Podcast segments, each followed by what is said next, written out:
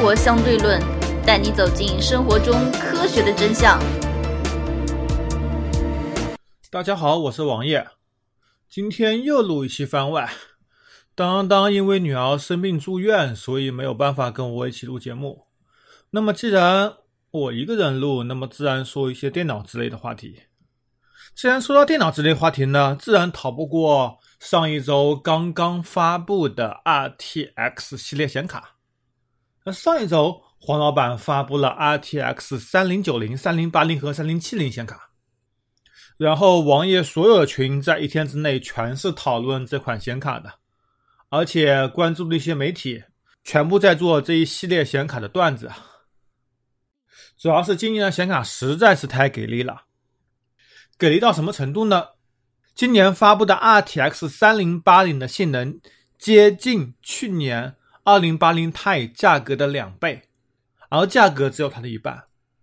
而三零七零已经可以和去年的二零八零 Ti 基本持平，只卖三千多块钱。你要知道，去年可是卖到了一万一千多。而旗舰的三零九零呢，性能更为恐怖。我也打个比方嘛，来说说看它的性能恐怖到什么程度？哎，就在这个月初，当当当的前女友，她是在一家期货公司工作的，他们新推出了一款产品，宣称是通过人工智能 AI 运算，通过超大的集群存储和超强的人工智能运算量。来进行数据分析，来进行自动的一些股票和期货的交易，从而给买这款产品的人带来足够大的利润。它的官方宣传文档上写的很清楚，它采用了十八点四幺六 P 浮点运算每秒，这是个什么概念呢？它有说明的是一点八四一六亿亿次浮点运算每秒钟。采用了一千一百张高端显卡，可以匹敌四万台个人电脑的超级算力。OK，我们如果来照搬刚刚发布的这款 RTX 三零八零，也就是性价比最高的这一款显卡来计算的话，它官方宣称的浮点运算量为二百三十八 T 浮点运算每秒。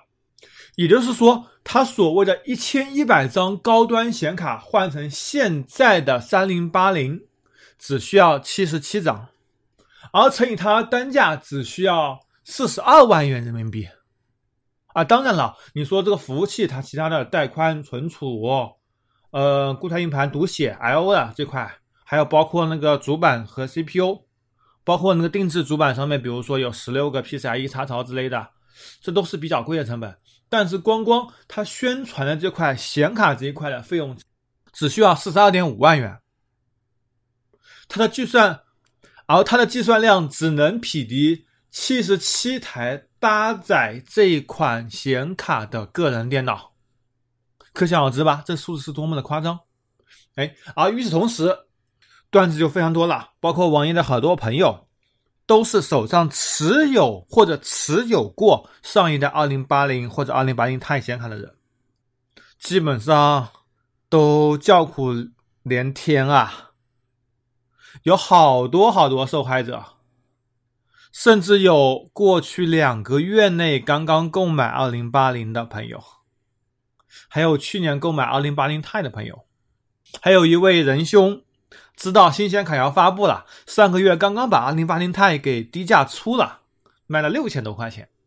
这位仁兄就非常牛逼了，非常牛逼，也非常的运气好。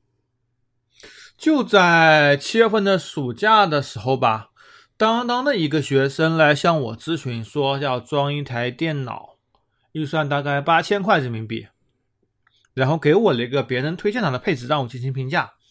他的显卡选的是二零七零 Super，然后七月底我见到他本人的时候，问他：“你电脑装好了吗？”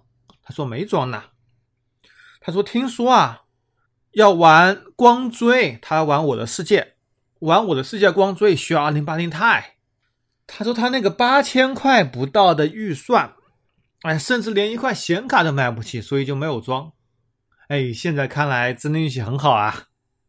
要知道，只要花三分之一多一点的价格，就能买到一款性能差不多的三零七零显卡了。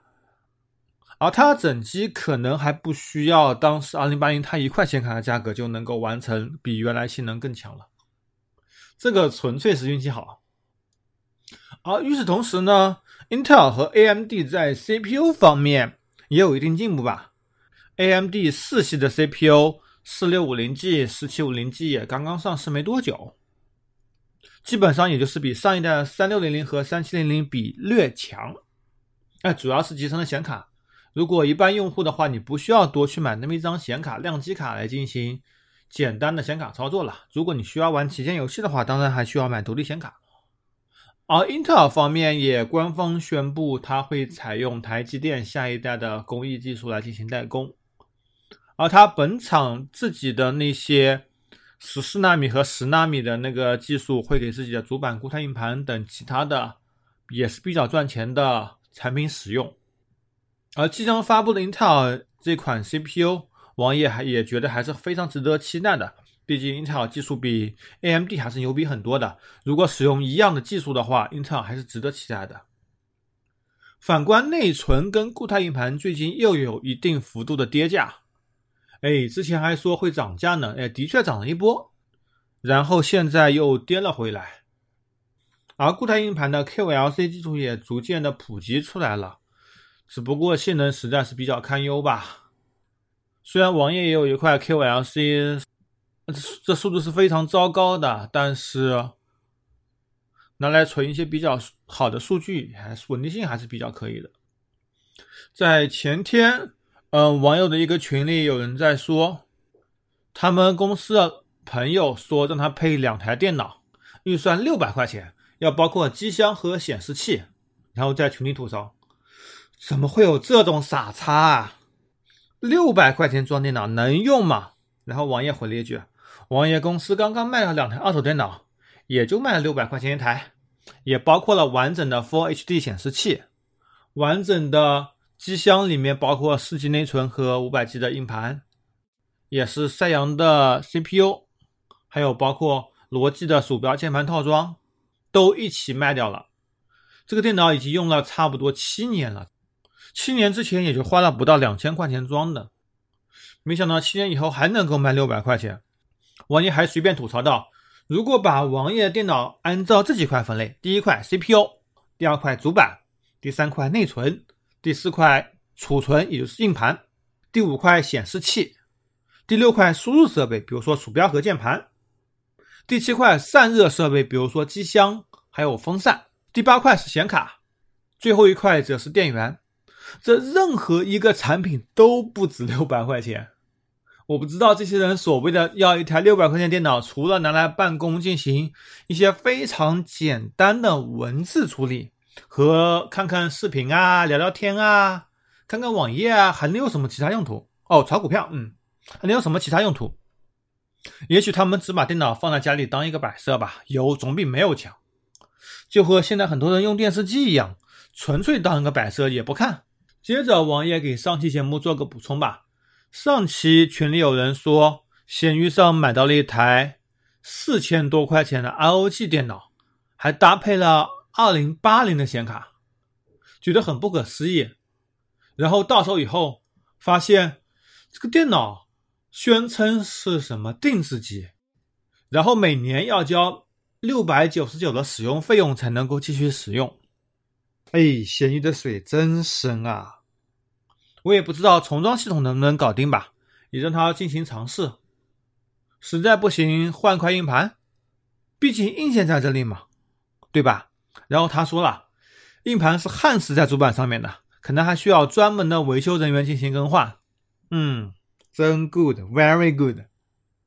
所以闲鱼等二手平台上这种电子产品的猫腻还是非常大的，基本上能卖尽量少买吧。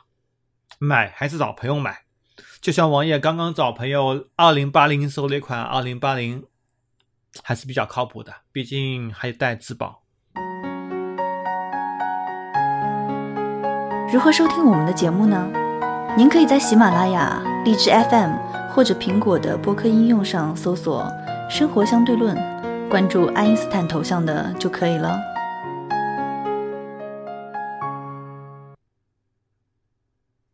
接着我们来说说看显示器吧。显示器大家觉得猫腻深吗？哎，其实显示器的猫腻非常非常大，水非常非常的深。你看上去参数差不多的显示器，哎，可以从六百元卖到了一千六百元，二点五倍的差价。大家觉得，显示器嘛，不就一块面板嘛？面板如果差不多的话，其实东西差不多。面板当然有好坏差距了，比如说材质，比如说 IPS 或者 VA 或者其他的 TN 等等材质。哎，比如说什么刷新度、刷新率。比如说有六十赫兹，哎，一百四十四赫兹，还有现在旗舰的一百五十五赫兹，还有分辨率，比如说一零八零 P，比如说二 K，二五六零乘以一四四零，或者二五六零乘以一六零零，或者四 K，然后就是显示亮度，然后什么可视角度，哎，可视角度大家不都是一百七十八度吗？哎，其实这不然。其实显示器还有很多猫腻的，比如说显示器的背光模组，你要提升亮度的成本是非常非常大的，而且显示器现在很还有很多分区背光，显示器这个背光的成本如果做得好的话，会比显示器这块面板成本更贵。显示器后背光有几种技术吧，第一种是增亮膜，你把亮度给提升了，把可视角度给缩小了，你如果到侧边去看的话。就会显示比较奇怪的颜色吧，或者是亮度很低，只有在正面才能看得比较清楚。而一般来说，电脑使用用户都会坐在正面，所以这个关系其实不是太大。而所谓的背光呢，有原厂背光和第三方背光。原厂背光就是这种显示器面板生产厂它生产出来的这个显示器跟背光是一体的，这样子效果就会比较出色。成本也会相对高一点，而不是原厂背光的话，会有一些企业提供类似的背光解决方案，再把它给组装到一起去，他们成本就会比较低廉，亮度啊等等效果就会差了非常多。王爷换了一款显示器，也是在六月份换的，当时就是因为这个背光，从而选择了带原厂背光的产品。宁愿多花一点价格，也不愿意买 LC 那种第三方背光的。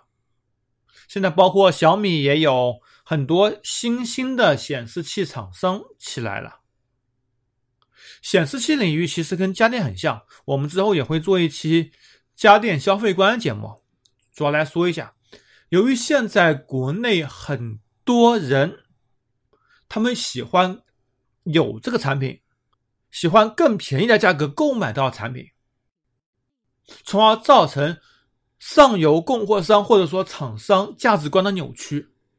他们的目标目光不是在研发更高端、更使用好的设备上面，而是如何降低成本，能够在更低的价格让用户买到表面参数看上去一样的产品。从而用户会买他的产品，从而就能赚到钱。哎，这自然是由市场所决定的。但是呢，这么不思进取，迟早会被淘汰。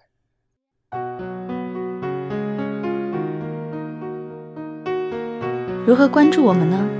您可以加入 QQ 群四三九九五幺七幺零，关注公众号“生活相对论 ”TLR，关注网站。eduxdl 点 com。